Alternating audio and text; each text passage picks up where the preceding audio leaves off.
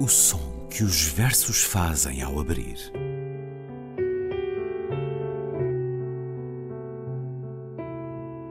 Se leio um livro e ele torna o meu corpo tão frio que fogo nenhum o pode aquecer, sei que isso é poesia. Emily Dickinson. Com Ana Luísa Amaral e Luís Caetano.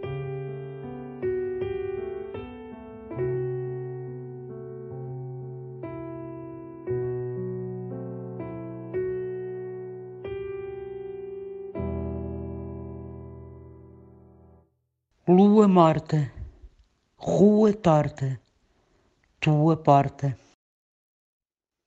E o título diz tudo: Serenata Sintética, poema de 1947 do brasileiro Cassiano Ricardo. Paulista, nasceu em 1895, morreu em 1974.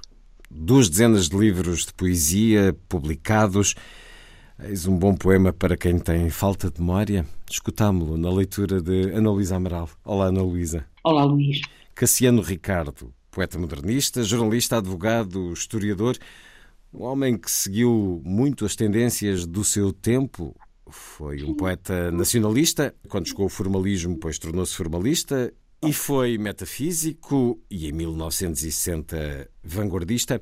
O primeiro livro, de 1915, os poemas de Dentro da Noite e dois anos depois, Flauta de Pã. Aos 22 anos, Cassiano Ricardo recebia já elogios de autores como Olavo Bilac.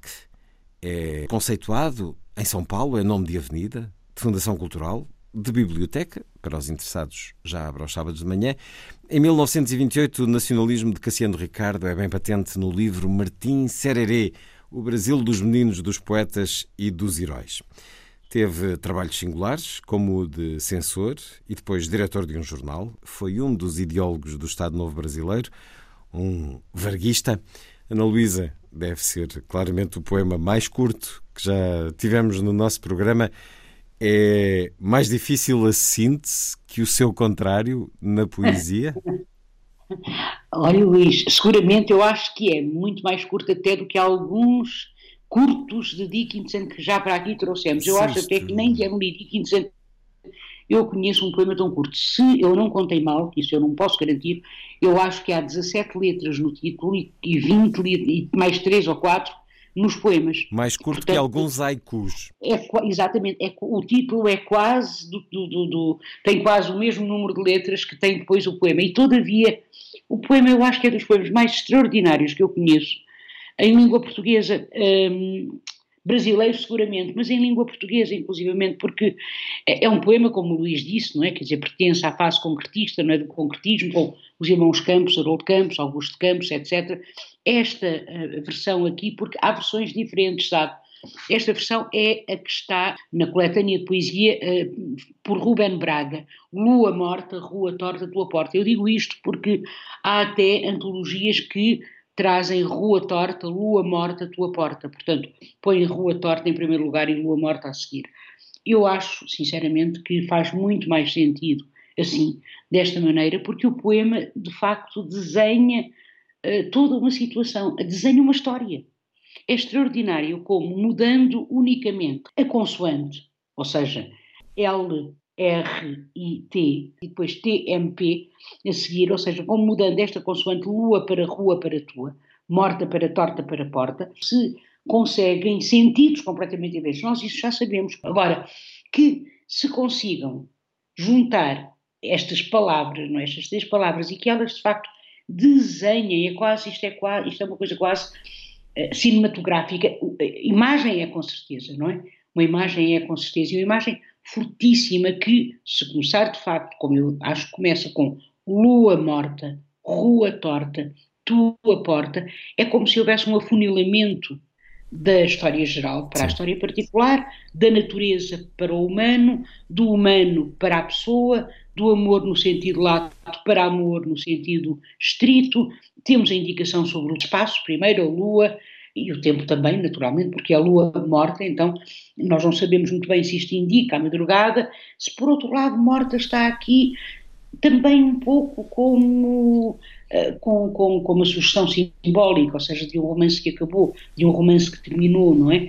Mas então, repare, uh, uh, temos aqui a madrugada ou a noite, não é? Lua morta.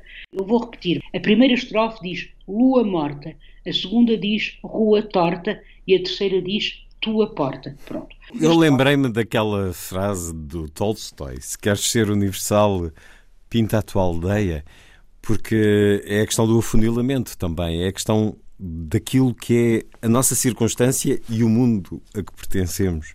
Claro, claro, ex exatamente. A, a distribuição tipográfica não é com, com rua torta, é, é, que de facto os versos são recuados aqui e sugere também a tortuosidade da rua e do caminhar do amante, digamos assim, e depois tua porta, não é? Hum. Ou seja, até da exterioridade passa-se da rua torta, passa-se para a tua porta, para a possibilidade, se quiser, da interioridade. E isto é servido por quê? Pela rima, pela métrica, pelo ritmo.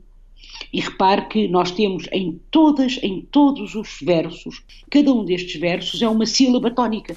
Rua, tua, porta, só tem uma sílaba tónica em cada verso, não é?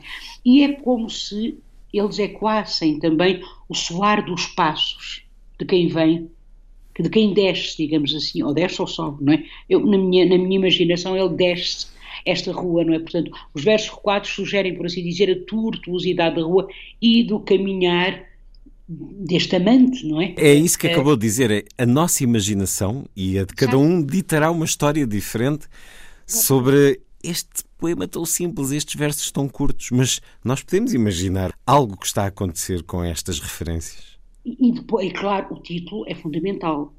A serenata. serenata. Serenata, claro. E depois sintética, não é? Que indica também, de alguma maneira, a filiação, no caso do movimento concretista, não é? A filiação do poema ao concretismo, não é? Portanto, esta ideia de síntese, até porque como sabemos, não é, era, é absolutamente fundamental, por exemplo, usar certas palavras para produzir o efeito desejado, portanto, usar certas palavras um, que uh, uh, invocam, é, que, que, estão, digamos assim, que estão muito próximas uh, do ponto de vista fonológico, não é? Umas das outras, como tua e lua, ou rua e lua.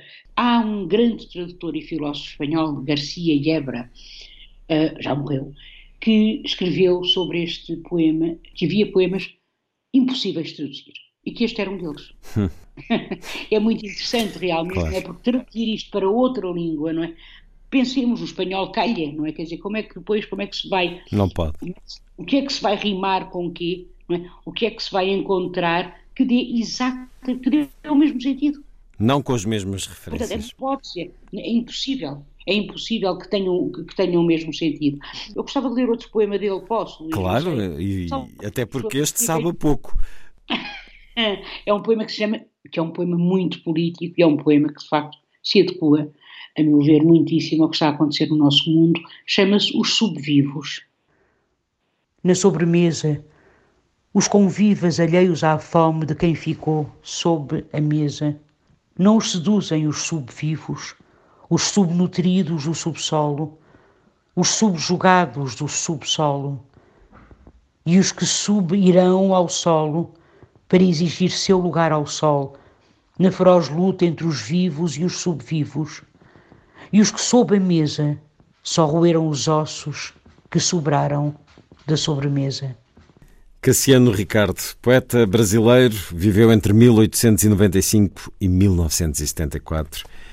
Escutámo-lo nesta serenata sintética e depois também no poema que acabou de nos ler, Ana Luísa. Até para a semana. Até para a semana, Luís.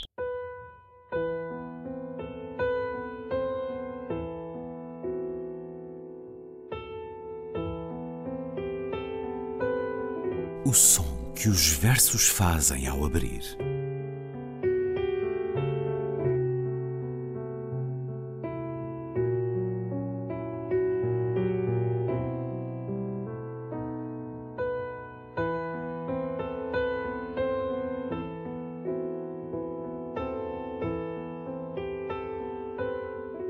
com Ana Luísa Amaral e Luís Caetano.